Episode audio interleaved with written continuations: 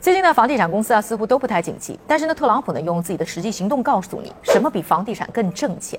上个星期呢，美国的股市啊表现最亮眼的，可能并不是特斯拉，而是那一个叫做啊 Digital World Acquisition Corp 的公司，在星期四、星期五两天的时间里啊，股价呢就大涨了百分之八百四十五，一度呢这个股票的涨幅呢甚至超过了百分之一千三百。但要知道呢，这是一个没有任何业务、没有任何收入的公司，那到底又是靠什么如此吸金呢？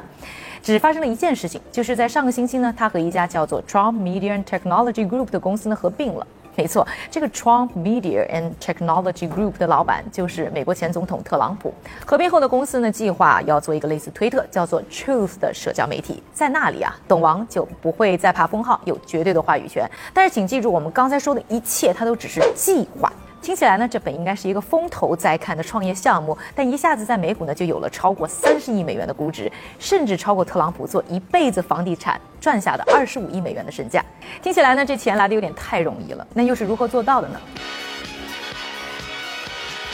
再说一说啊，这个在九月上市的 DWAC 呢，是个去年视频和大家科普过的空头支票企业，一个呢 SPAC，SPAC 呢一般是靠某一个投资大佬啊，用承诺未来能够呢收购个好的公司来进行的上市融资，而很多的企业呢，则是可以通过呢和这些呢 SPAC 壳公司进行合并来完成快速上市，包括啊在正常渠道上市呢出现失败的 WeWork，就刚刚通过呢跟 SPAC 公司呢进行合并，完成了自己的上市梦。去年呢在美股市场啊。这个融资额有百分之四十六呢，都是通过这些呢所谓的壳公司 SPAC 上市呢获得的。今年呢前三个季度呢就有呢 SPAC 上市呢五百三十四个案例，是去年的将近两倍。虽然这两年呢 SPAC 才炙手可热，但其实呢它已经存在很久了。为什么到现在它才开始爆发呢？最大的原因呢很简单的说啊，就是因为美国印钱印多了，实体经济又撑不起来，于是呢大量的资本呢就去投资呢美好的未来，或者说呢去买入这些呢空壳。另外一个原因呢就是现在有大量的散户进场，而且都爱抱团买所谓的命股